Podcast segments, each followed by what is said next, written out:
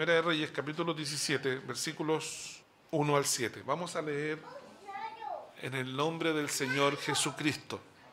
Entonces Elías Tisbita, que era de los moradores de Galaad, dijo acá, vive Jehová, Dios de Israel, en cuya presencia estoy, que no habrá lluvia ni rocío en estos días, sino por mi palabra. Y vino a él palabra de Jehová diciendo, apártate de aquí y vuelve al oriente y escóndete en el arroyo de Kerit, que está frente al Jordán. Beberás del arroyo y yo he mandado a los cuervos que te den allí de comer. Y él fue e hizo conforme a la palabra de Jehová, pues se fue y vivió junto al arroyo de Kerit, que está frente al Jordán. Y los cuervos le traían pan y carne por la mañana, y pan y carne por la tarde. Y bebía del arroyo. Pasados algunos días, se secó el arroyo porque no había llovido sobre la tierra. Amén. Padre, gracias por la bendición de estar reunidos en la iglesia. Bendice tu palabra en cada corazón. Danos fe en tu palabra, Señor. Danos fe en tu enseñanza Señor Elías era un hombre como nosotros. Señor, cuando lleguemos a la gloria, vamos a conocer a estos hombres y vamos a ver que eran tal cual como nosotros. Salvados, se les dio el Espíritu de Dios, tuvieron visiones particulares y especiales, pero no fueron eh, superhombres o personas con algún tipo de vida diferente a la vida que llevamos nosotros. Señor, tenía pasiones similares a las nuestras y luchaba con pecados similares a los nuestros. Pero te creyeron a ti, Señor. Te amaron. Danos este amor a nosotros. Danos esta gracia a esta generación. Ayúdanos a entender tu palabra y a tener cuidado de ella. En el nombre de Jesús, nuestro Salvador. Amén.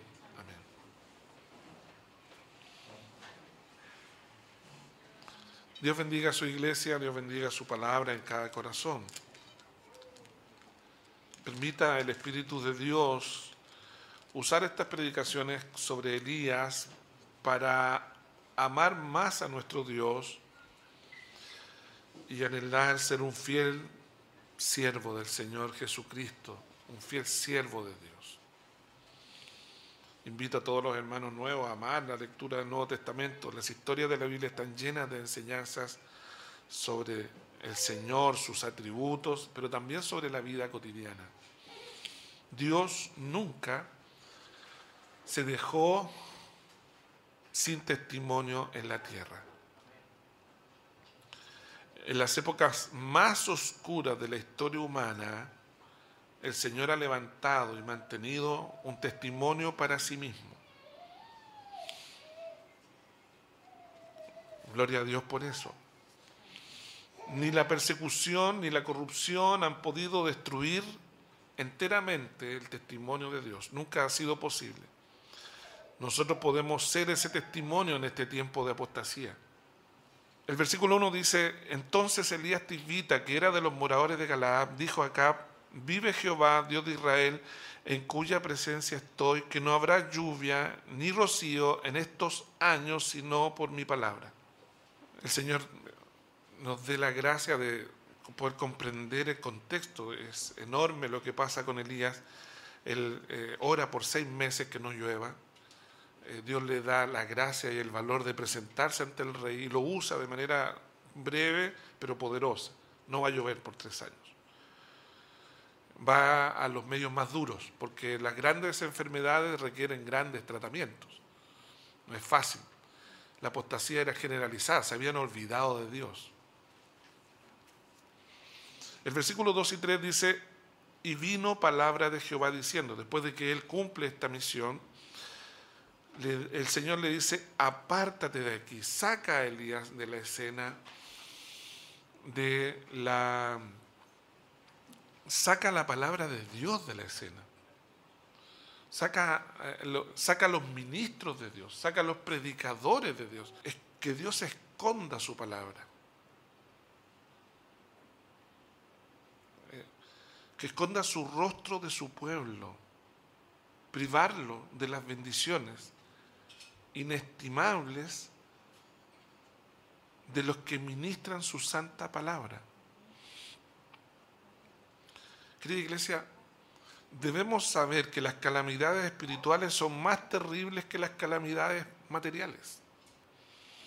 Las consecuencias de la apostasía actual, de la degradación moral de la sociedad chilena, de la sociedad occidental en general, son enormes y nosotros solo en la eternidad vamos a poder entender. Seguramente en los cielos deben haber grandes estadísticas, porque Dios también es matemático. Pero acá no hay encuesta, no hay estudio que pueda dimensionar la magnitud de las, consecuencias de los juicios de Dios en contra de la humanidad. No, no, no hay una. No hay un. Nunca lo habrá. Y estudiando esto, el máximo juicio que Dios puede dar en contra de la humanidad es sacar su palabra de los púlpitos, hablando de la actualidad, sacar su palabra de la nación en el caso de Elías. Deuteronomio 32.2 dice algo bien interesante respecto a la necesidad de la palabra de Dios en la sociedad. Goteará, goteará como la lluvia mi enseñanza, destilará como el rocío mi razonamiento, como la llovina sobre la grama y como, los, como las gotas sobre la hierba. Y ahora, todo rocío y toda lluvia iban a ser retirados de la tierra de Acab. No solo literal, sino también espiritualmente. Los que ministraban su palabra fueron quitados de la actividad y de la vida pública. Primera de Reyes 18,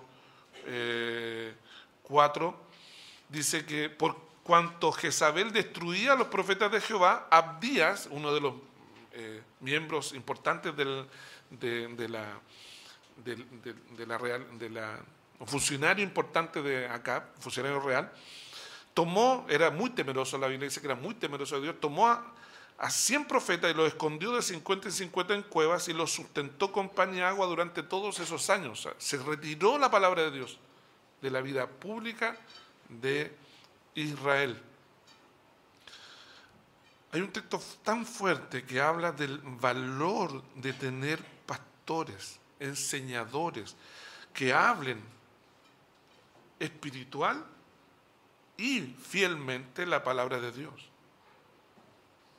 Hermanos, eh, es fuerte para mí, yo soy pastor de la iglesia, de la iglesia de Cristo, creo firmemente ser pastor de la iglesia de Cristo.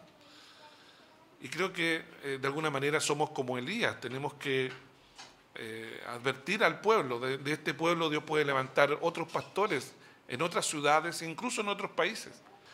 Debemos orar que Dios encienda los púlpitos. Los púlpitos están secos. Nosotros, eh, en nuestra propia experiencia, nosotros tratamos de ir formando predicadores lo mejor que podemos pero seamos sinceros, muchas veces falta esa llama, ese fuego.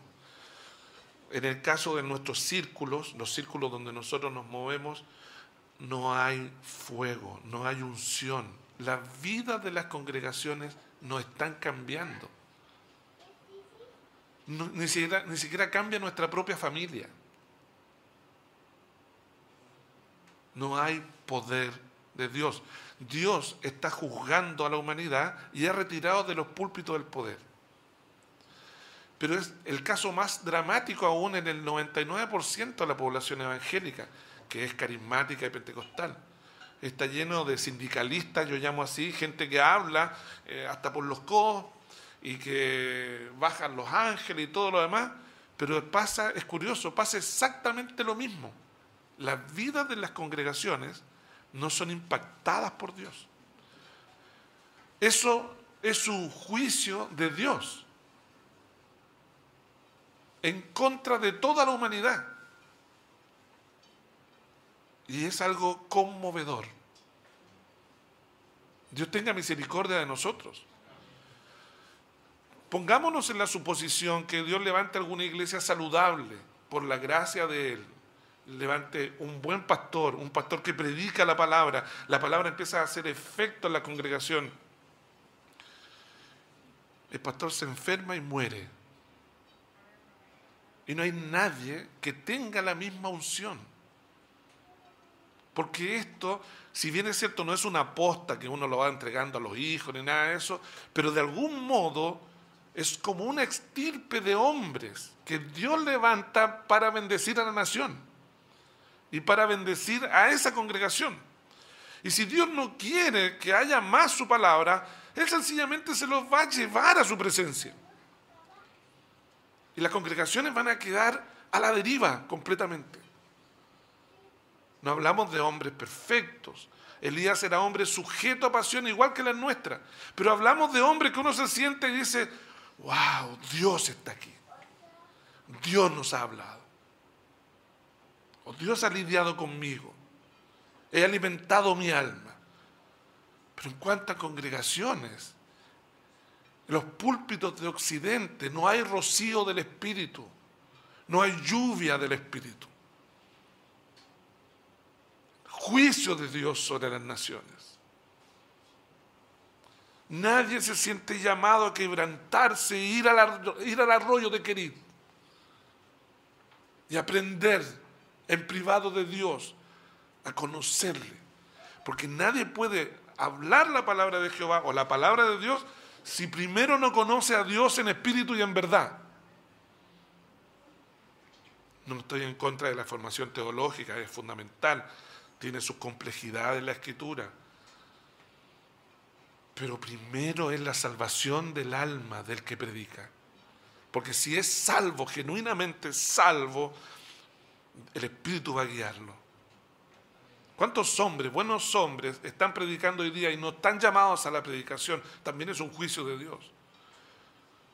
Bla, bla, bla, bla. O sea, hablan, hablan, hablan. Hablan bien, trazan bien, pero no hay unción, no hay unción, porque Dios no quiere darle lluvia ni rocío a la iglesia. Dios no quiere.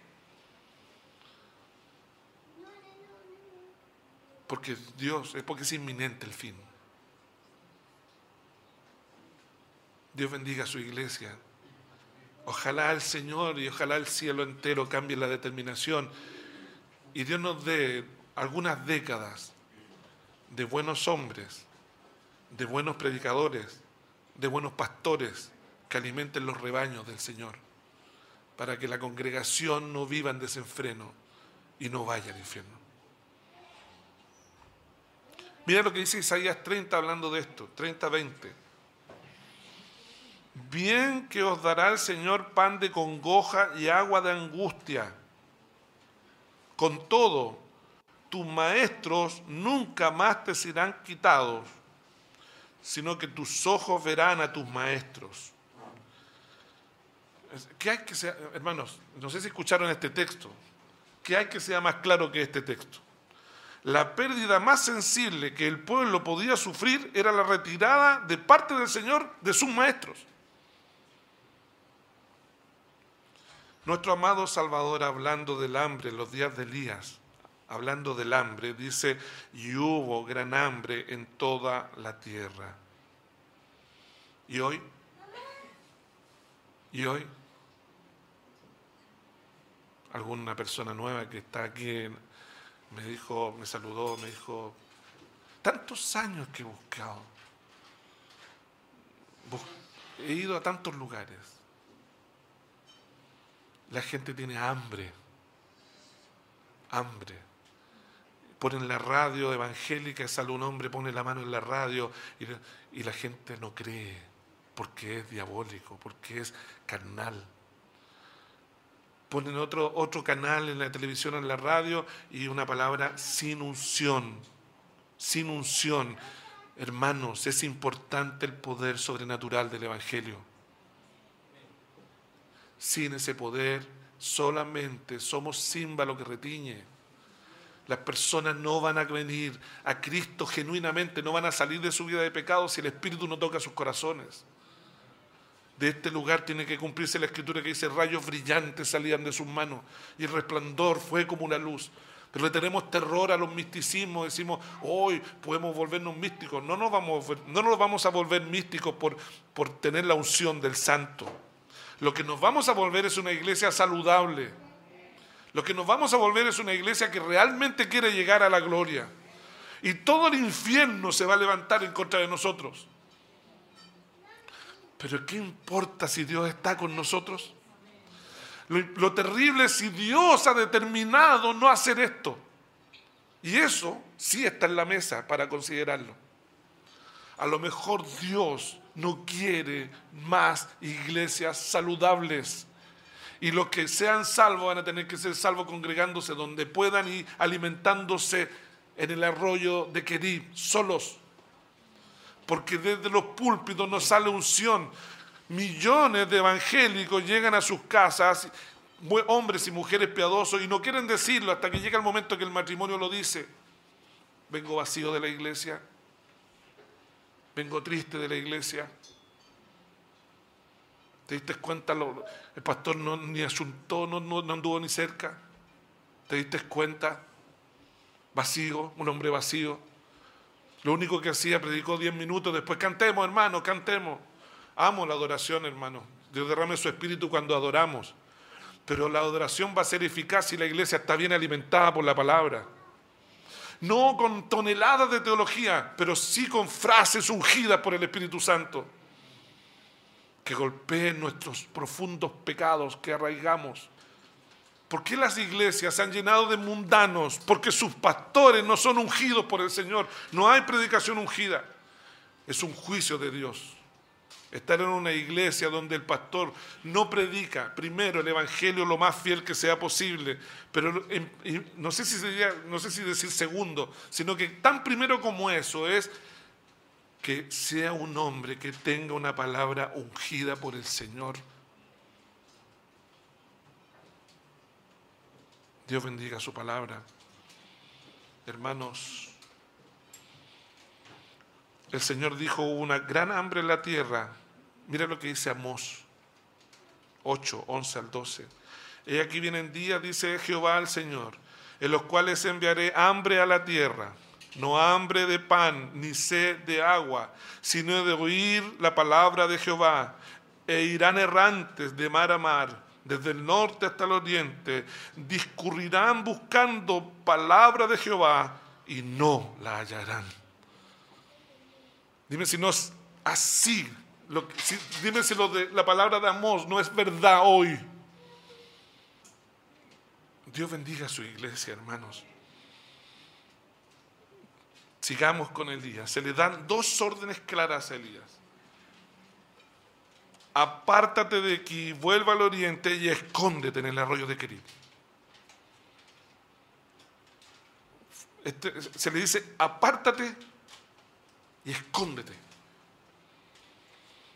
Esto fue para la gloria de Dios. Estas órdenes fueron para la gloria de Dios. Todo lo que Dios hace es para su gloria. Pero también fueron para el bien del profeta. Que el Señor le dijo, apártate y escóndete. Hermano, no es menor esto, ¿ah? Y por esto creo que Dios ha puesto en mi corazón el predicar de la vida de Elías. Porque necesitamos lecciones de realidad para la vida cristiana que llevamos. Es maravillosa la cristología. Es maravillosa la teología. Pero ¿qué les parece si durante esta semana aterrizamos en la realidad nuestro cristianismo mejor? Usando textos que Dios ha dejado para eso. hermano me decía, yo cuando escuché que iba a predicar de día, yo creí que nos iba a llevar al gran profeta Cristo, porque cualquier iglesia bíblica haría eso. Y el enfoque que le dio pastor, me decía un hermano, me porque realmente me vi reflejado en Elías. Dios bendiga a su iglesia, hermanos.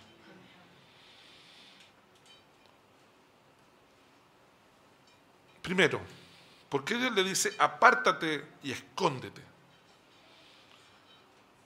Fue un llamamiento a la separación. Enfócate en el siervo de Dios, Elías. Enfócate tú en él. Hay un viejo alabanza pentecostal que decía, si empezamos a orar, Elías oró. Pero tiene mucho de verdad esa alabanza. Tiene mucho de realidad. Dios, primero que nada, llama a la separación a Elías. Acab era un apóstata, su consorte una pagana. La idolatría abundaba por todas partes. El hombre de Dios no podía simpatizar ni tener comunión con tal horrible situación. El aislarnos del mal nos es absolutamente indispensable si queremos guardarnos sin mancha del mundo. No solo separación de la impiedad secular, de la, la impiedad del mundo, sino también de la corrupción religiosa. Y una orden determinante del apóstol Pablo que dice en Efesios 5:11, y no participéis de las obras de las, de las obras infructuosas de las tinieblas, sino más bien reprenderlas yo sé que estos textos chocan con nuestro concepto humanista de la vida, pero pensemos en Elías, pensemos en la enorme bendición que fue él para la nación. Queremos ser de bendición nosotros también, ¿cierto? Queremos ver la gloria de Dios. Bueno, estamos llamados a separarnos de ciertas costumbres paganas. Esta separación ha sido el mandato de Dios en toda dispensación. Elías se levantó como el testigo fiel del Señor en días de un alejamiento nacional. Y después de haber presentado el testimonio divino a la cabeza responsable, a el profeta se le ordena retirarse. Es deber indispensable.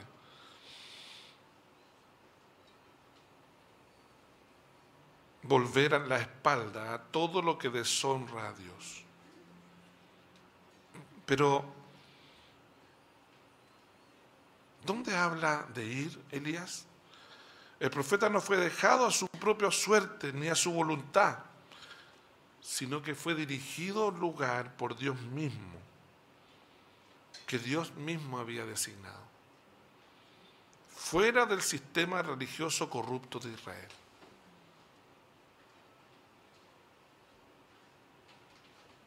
fue un llamamiento a la separación. Por eso se le ordena, apártate de aquí, escóndete. Nosotros tenemos amistades que están al nivel de acá, al nivel de Jezabel.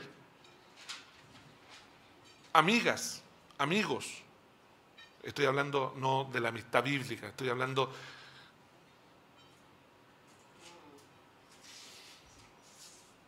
Oye, qué difícil me decir estas cosas porque, no sé, pues tú tienes una amiga y esa amiga está conviviendo con uno porque lo dejó a su esposo por ese que está conviviendo y todo lo demás, pero esta amiga tú la recibes en tu casa, tu esposo comparte con ella, ella llega como quiere vestirse, lo mismo los hombres,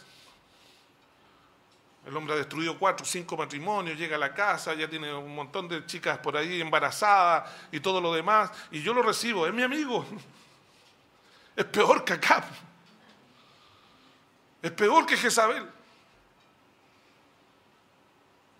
No soy capaz de reprender las obras de las tinieblas para que haya luz, para que el nombre de Dios sea exaltado y esa persona tenga una oportunidad de ser salva.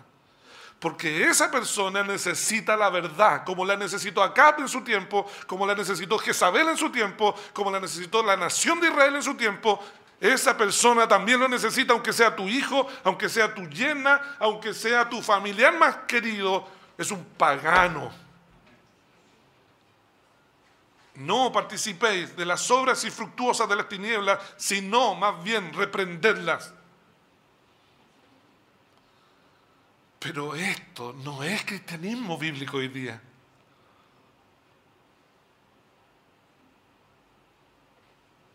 Dios tenga misericordia de nosotros. Estoy tratando de poner un ejemplo, podría poner tantos ejemplos. ¿A quién recibes en tu casa? ¿A quién recibes en tu mesa? ¿A quién recibimos como miembros de la iglesia? No se trata de ser perfecto, sino se trata de decir, hermano, pastor, yo quiero ser miembro de esta iglesia porque Cristo me ha perdonado. Yo era un pecador perdido y Él me encontró. Puede ser miembro de cualquier iglesia cristiana. Le he aceptado, me he reconciliado con Él, le he pedido perdón. Pero las personas hoy día no son capaces de ver eso, sino que se quieren hacer miembros de la iglesia por un tema más bien social. Me gusta esta iglesia, es buena onda esta iglesia. El pastor es medio complicado cuando predica, pero después que termina la reunión, somos todos iguales. No, no, no, no, debería ser así. No debería ser así.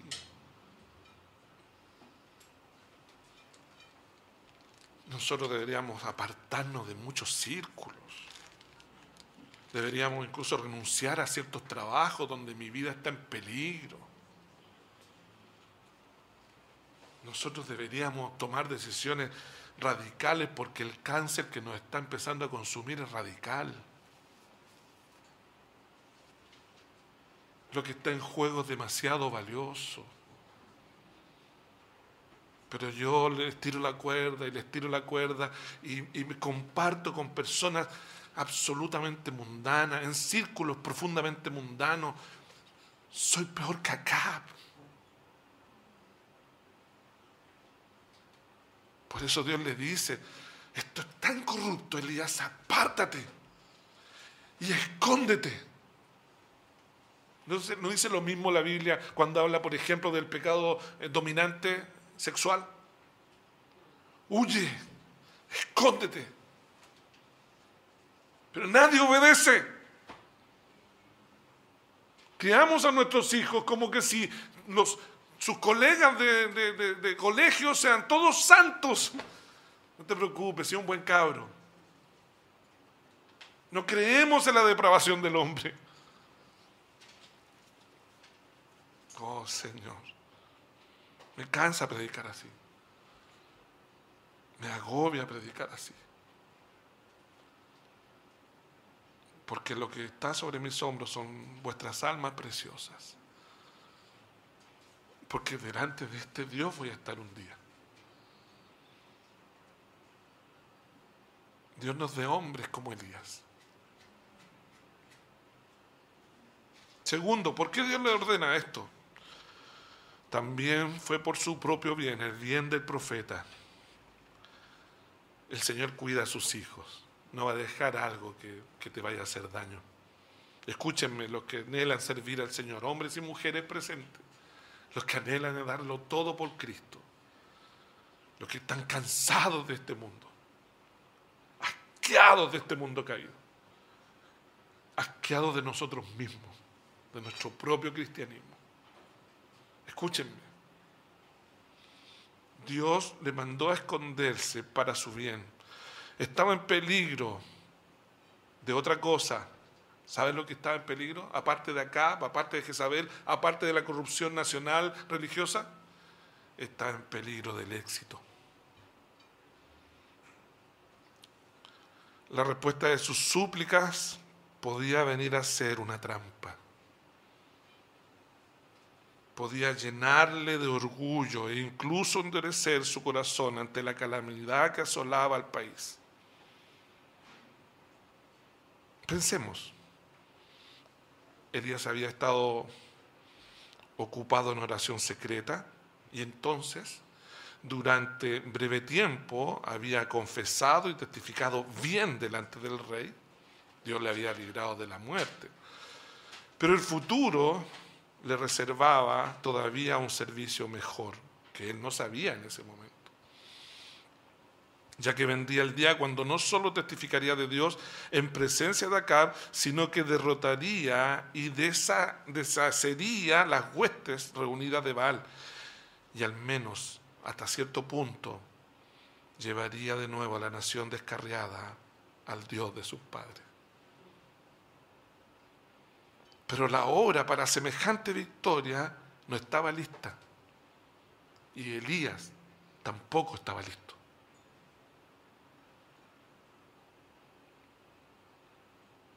¿Tú estás listo? ¿O necesitas el arroyo de querer? ¿Se dan cuenta que el Evangelio es profundamente espiritual? Todos estos conceptos se han perdido. El profeta necesitaba más instrucción en secreto si es que había de estar capacitado para hablar de nuevo en público para Dios, para la gloria de Dios. El hombre que Dios usa, querida iglesia, ha de mantenerse sumiso. Tiene que experimentar severa disciplina para que la carne sea mortificada debidamente. Y este en su punto. El profeta había de pasar tres años de soledad. Qué humillante. Para un hombre histriónico como seguramente era Elías, lleno de celo de Dios y con ganas de hablar, era una humillación. Una humillación grande. Cuán poco digno de confianza es el hombre que es incapaz de sostenerse en el lugar de honor. Que pronto aparece en la superficie el yo y el instrumento está presto a creerse algo más que un mero instrumento en las manos del Señor. Cuán tristemente fácil es hacer del servicio que Dios nos confía el pedestal en el que nos, exhibimos a nosotros mismos.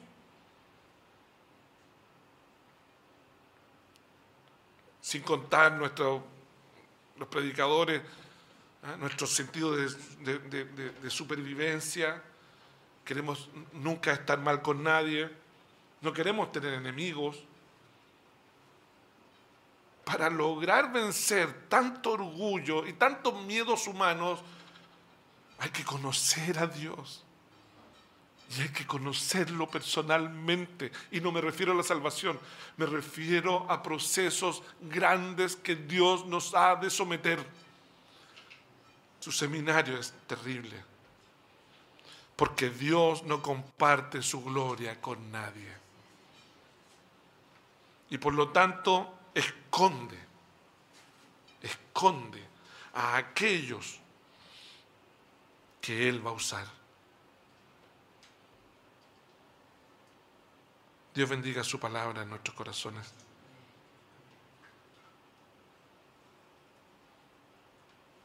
El seminario de Dios busca mostrarnos algo sencillo, pero difícil de aprender. Dios quería mostrárselo a Elías en estos tres años que comenzarían ahora. Le quería mostrar básicamente dos cosas. Y se las puedo decir con cierta propiedad, muy lejos de Elías, sí, pero sí he aprendido. Sé, sé lo que es estar solamente sujeto al Señor. ¿Y sabe lo que uno aprende básicamente? Que no somos nada sin Cristo. Y lo segundo, nos damos, Dios nos da la estatura espiritual de creer y decir fielmente, sea hecha la voluntad de Dios. Sea hecho como Dios quiera que se haga y no como yo quiero que se haga. Todo siervo que Dios se digna usar ha de pasar por la experiencia de la prueba de querir antes de estar realmente preparado para el triunfo del Carmelo. Este es un principio invariable en los caminos del Señor. Elías, en el monte Carmelo, Dios le hace descender fuego. Pero si quieres estar en el monte Carmelo, primero tienes que estar en el arroyo de Querib. Hermanos, esto es invariable, siempre ha sido así. Por eso las iglesias están llenas de mundanos y por eso no hay unción en los púlpitos, porque los maestros, los pastores no quieren pasar por Querib se las creen saber todas. Tienen palabra para todo, pero no tienen profundidad porque no saben lo que es sufrir en la cruz. José sufrió la indignidad de la cisterna y la prisión antes de llegar a ser el gobernador de todo Egipto, inferior solo al rey. Moisés pasó la tercera parte de su larga vida en el desierto antes de ser el caudillo que Dios usaría para libertar a Israel de Egipto. David tuvo que aprender de la suficiencia del poder de Dios en la labranza antes de ir y matar a Goliat en presencia del ejército de Israel con una onda y unas piedras. Este fue también el caso de nuestro precioso Salvador Jesucristo. Pasó 30 años de retiro y silencio antes de comenzar un breve ministerio público. Su, máximo embajador, Pablo, antes de convertirse en el apóstol de los gentiles, tuvo que estar 14 años en Arabia aprendiendo.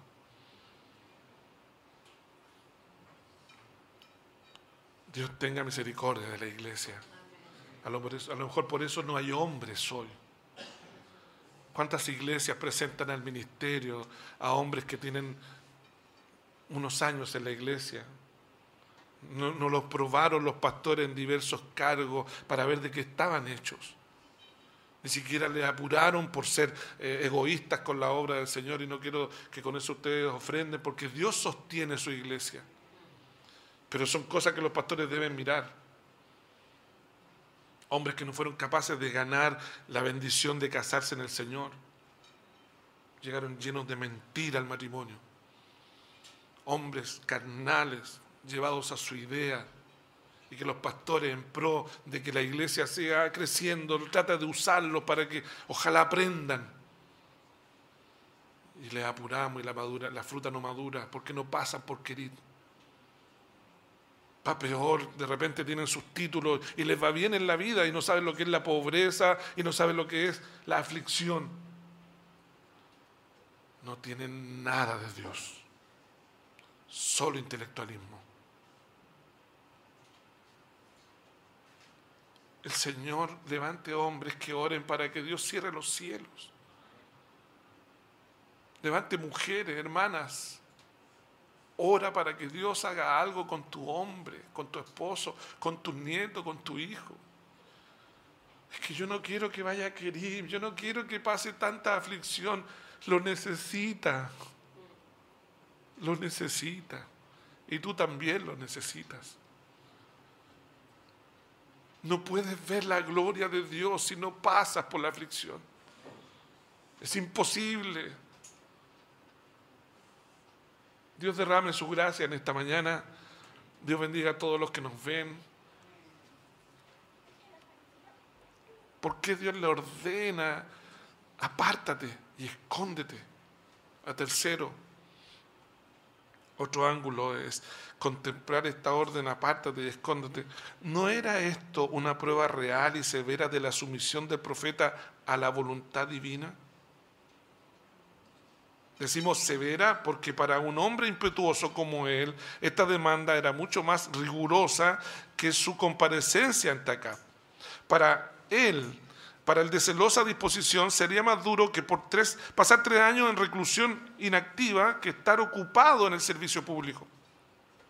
Si quieres, querida iglesia, para saber mandar hay que saber obedecer primero. Elías había de aprender personalmente a rendir obediencia al Señor antes de estar calificado para mandar a otros en su nombre. Dios nos ayude. Y Dios bendiga su palabra en nuestros corazones.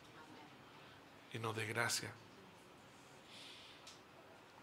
El Señor derrame su amor ahora y nos dé la humildad, hermanos.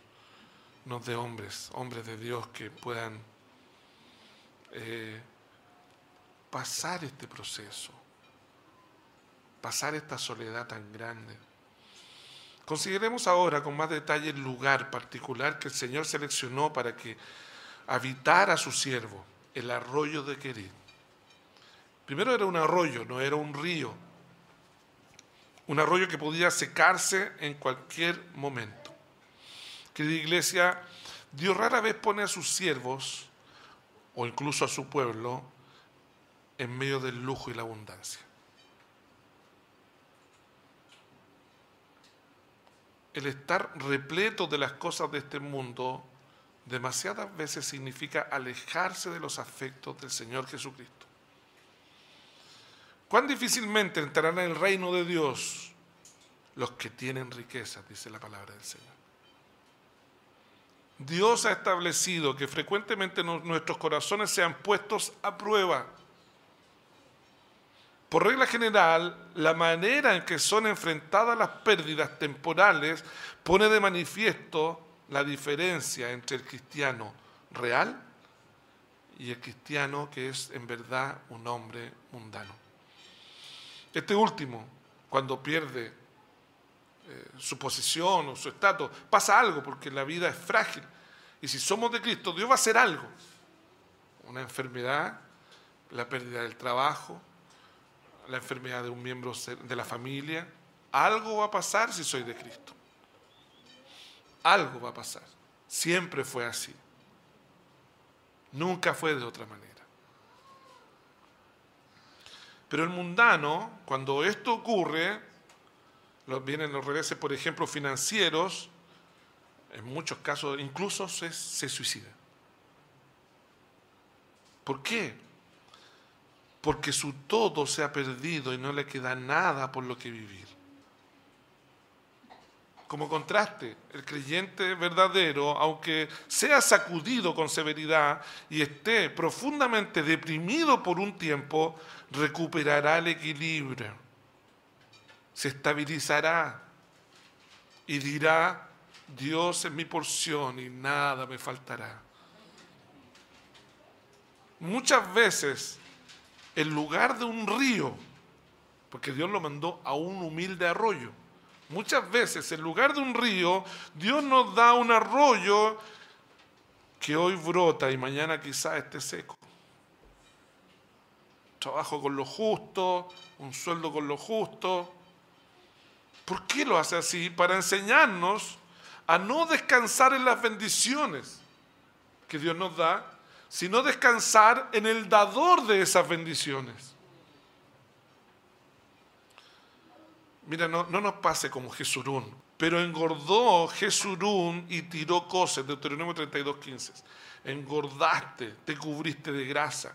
Entonces abandonó al Dios que lo hizo y menospreció la roca de su salvación. A veces creemos que se nos trata duramente porque Dios nos da un arroyo en lugar de un río. Pero ello es porque conocemos tan poco nuestros propios corazones. Dios ama demasiado los suyos para dejar cuchillos peligrosos en manos de niños. Si Dios solo te da un arroyo es porque te hace bien, aunque sea una gotera. Hablamos del sustento del profeta, ¿cierto? Hablamos del sustento nuestro hoy. Y le dice en el versículo 4, beberás del arroyo. Y aquí la gran frase extraordinaria, y yo he mandado los cuervos que te den allí de comer. Dios se ocupa de sustentar a sus hijos. Cualquiera que fueran las consecuencias terribles de la sequía, Elías no perecería. Isaías 33, 16 dice, esta habitará en las alturas, fortaleza de roca será su lugar de refugio, se le dará su pan y sus aguas serán seguras. Hermanos, yo he mandado a los cuervos que te den allí de comer. Sin duda, el profeta podía haber preferido muchos otros escondites. Se le ordena ir a Querib y hemos visto que Dios estaba probando su carácter, su obediencia, y él obedece.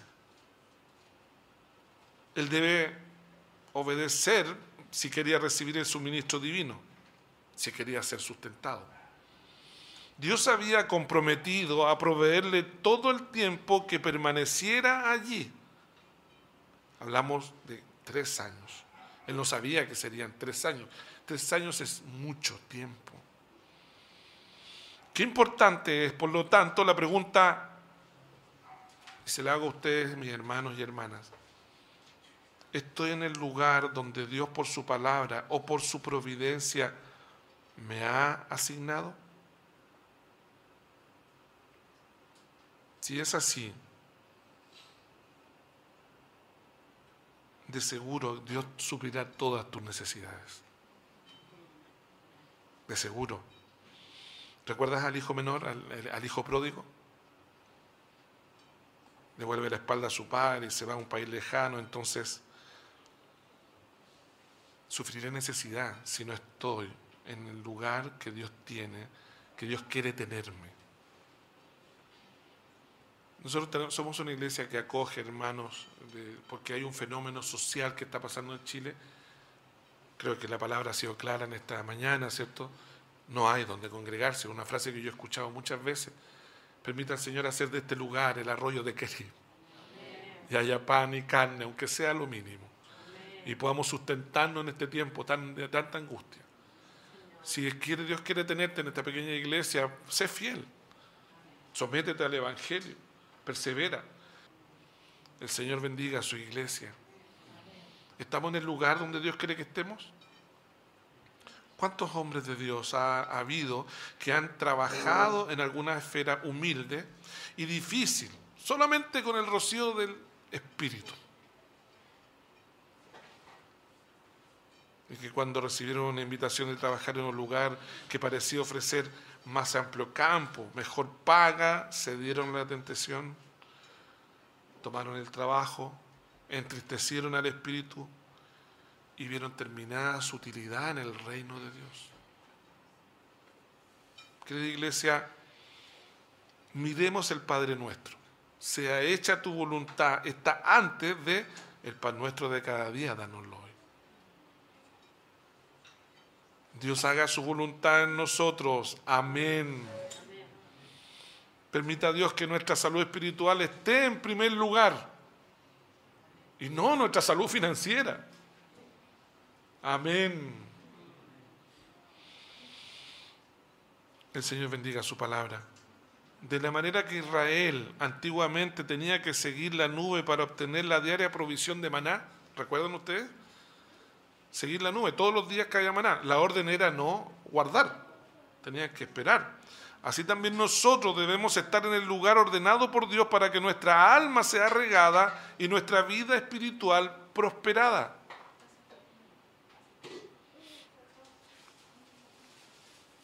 Miremos los instrumentos que Dios seleccionó para administrar las necesidades corporales de su siervo. Beberás del arroyo y yo he mandado a los cuervos que te den allí de comer. La verdad, la historia, de Elías es extraordinaria, hermanos. Concuerda con tantas enseñanzas de la palabra de Dios. Miren, primero, Dios le ordena que los cuervos lo alimentaran. ¿Con qué enseñanza concuerda esto? La soberanía de Dios es la elección que Dios hace de sus hombres. Su supremacía en el poder para llevarla a cabo. Hermano, Dios es ley en sí mismo. Nadie puede ir contra él. El Salmo 135 dice, todo lo que Jehová quiere lo hace en los cielos y en la tierra, en los mares y en todos los abismos. Dios hace como Él quiere y siempre buscando nuestro bien. Porque no, para que no seamos consumidos por nuestra necedad antes de llegar a casa hacia donde Él nos lleva. Prohibió a su pueblo que comiesen cuervos. la soberanía de Dios. Dios le ordena en la ley que no comieran cuervos, clasificándolo entre lo inmundo. Es más, tenían que tenerlos como abominación. Levítico, Deuteronomio lo dice. Con todo, hizo uso de ellos para llevar comida a su siervo. Qué diferentes de los nuestros son los caminos de Dios. Empleó a la propia hija de Faraón para socorrer al pequeño Moisés. Balaán, el falso profeta, pronuncia una de las profecías más notables a favor de la nación. porque Dios intervino. Usó la quijada de un ano por mano de Sansón para herir a los filisteos. Usó una onda y una piedra para vencer a un gigante. Y a Elías le dice, he mandado a los cuervos. He mandado a los cuervos que te den de allí de comer. Oh, qué grande es nuestro Dios. Las aves del cielo, los peces del mar, las bestias salvajes del campo, aún los mismos vientos, las olas le obedecen. Y es para el bien de nosotros su iglesia. Mira lo que dice Isaías 43, 16 al 20. Así dice Jehová, el que abre camino en el mar y senda en las aguas impetuosas, el que saca carro y caballo, ejército y fuerza, caen juntamente para no levantarse, fenecen como pábilo, quedan apagados. No os acordéis de las cosas pasadas, ni traigáis a memoria las cosas antiguas. He aquí que yo hago cosa nueva pronto saldrá luz. ¿No la conoceréis? Otra vez abriré camino en el desierto, ríos en la soledad. Y mira lo que dice el 20, hablando de los cuervos. Las fieras del campo me honrarán. Los chacales y los pollos del avestruz. ¿Por qué? Porque, porque daré aguas en el desierto, ríos en la soledad para que beba mi pueblo y para que también beban los cuervos, le agregué yo. El Señor hizo que las aves de presa que vivían de la carroña alimentaran al profeta. Querida iglesia, admiremos la sabiduría y el gran poder de Dios las comidas que eran traídas eh, a Elías en la mañana y en la tarde eran traídas en parte de manera natural y también, por cierto, de manera sobrenatural. En el arroyo había agua para que pudieran tomarla fácilmente las aves. Acuérdense que Dios lo mandó a esconderse en el arroyo de Kerib porque Acab lo buscó por toda la nación y por fuera de la nación para matar al profeta. Dios no obrará milagros para, que, para evitarnos trabajo, lo que, le haría, lo que nos haría a nosotros negligentes, perezosos. Él no, eh, eh, eh, él no hace eso, no hace un milagro para que nosotros seamos perezosos.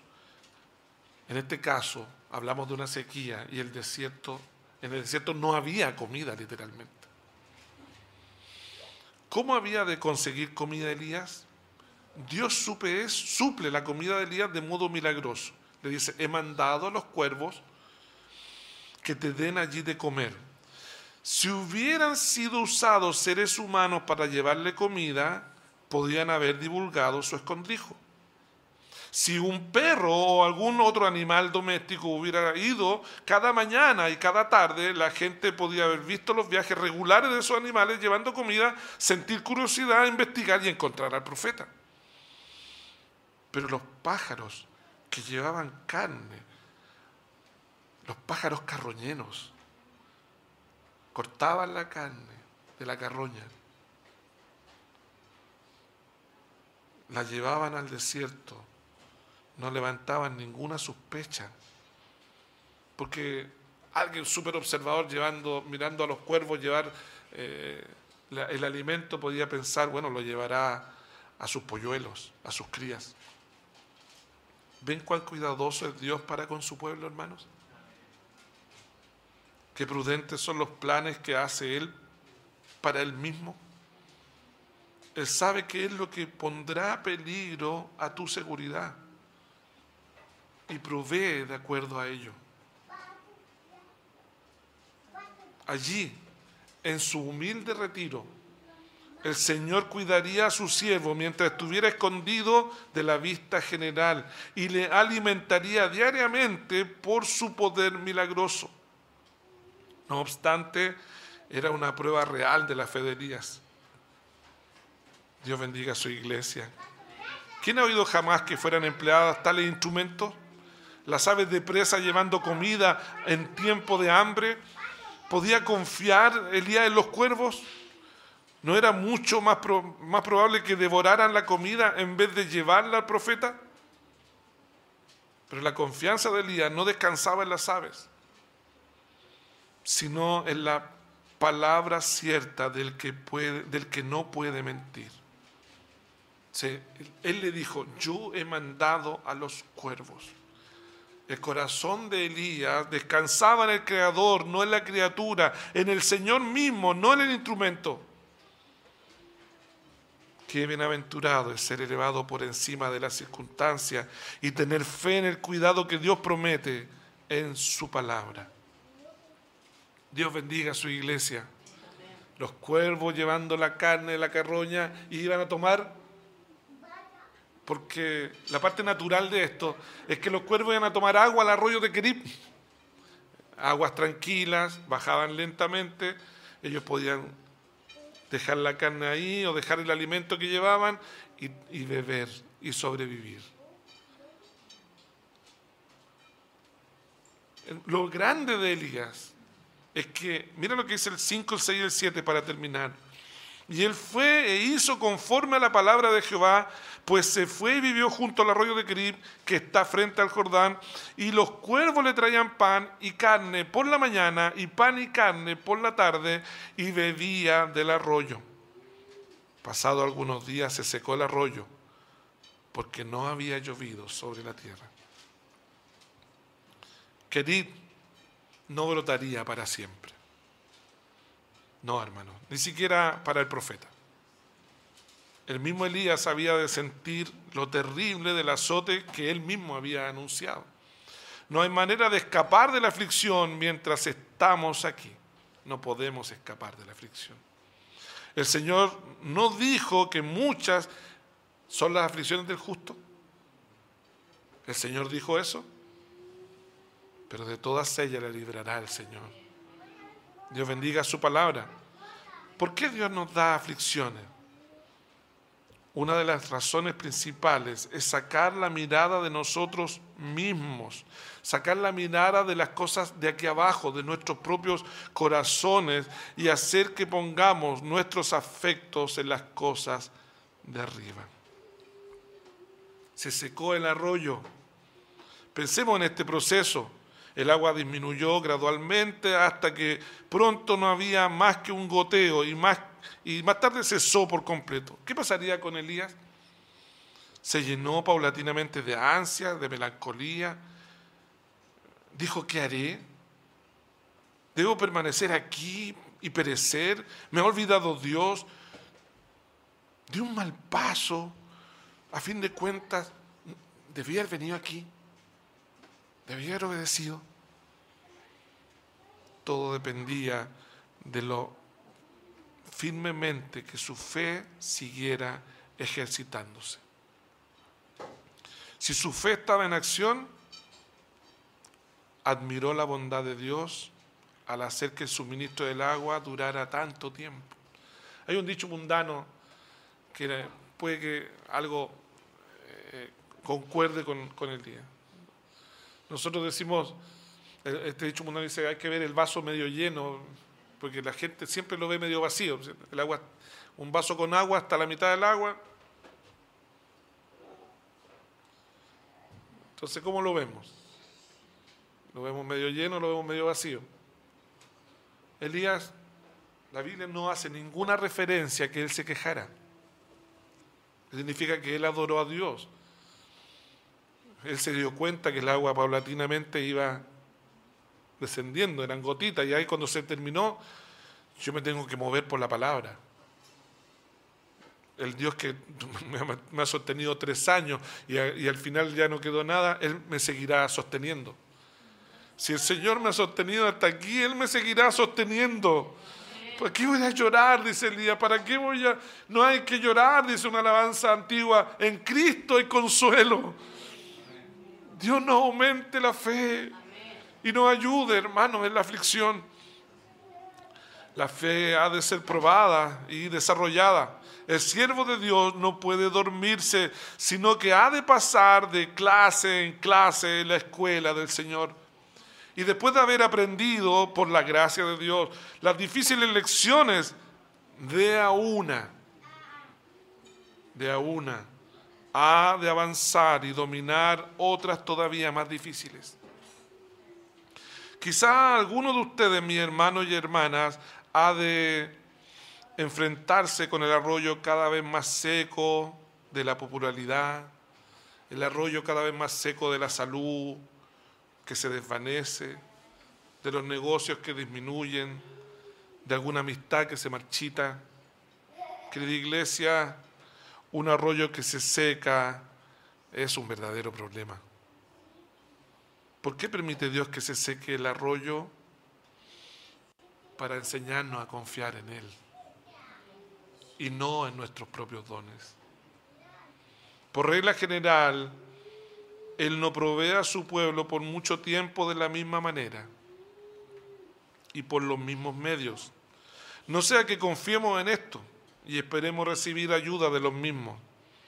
Tarde o temprano Dios muestra cuánto dependemos de Él aún para recibir las provisiones diarias. Tarde o temprano Dios nos probará. Pero el corazón del profeta había de ser puesto a prueba para ver si su confianza estaba en Querid o en el Dios viviente. Así es Dios en su trato con nosotros. ¿Cuán a menudo creemos que confiamos en Dios? Eh? En realidad descansamos en circunstancias cómodas. Y cuando esas circunstancias cómodas a las cuales estamos habituados se vuelven incómodas, ¿tenemos fe? ¿Tenemos fe? Dios nos aumente la fe. Si somos de Cristo y tenemos una confianza excesiva, por ejemplo, en nuestro trabajo, Dios va a ver ese trabajo como un enemigo de Él y lo va a pulverizar.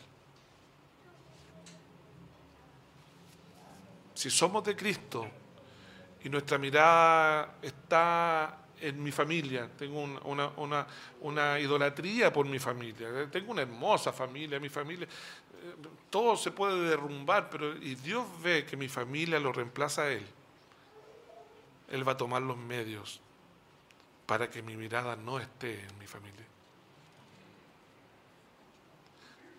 Pulverizará, destruirá cualquier cosa que aleje nuestra mirada de Cristo.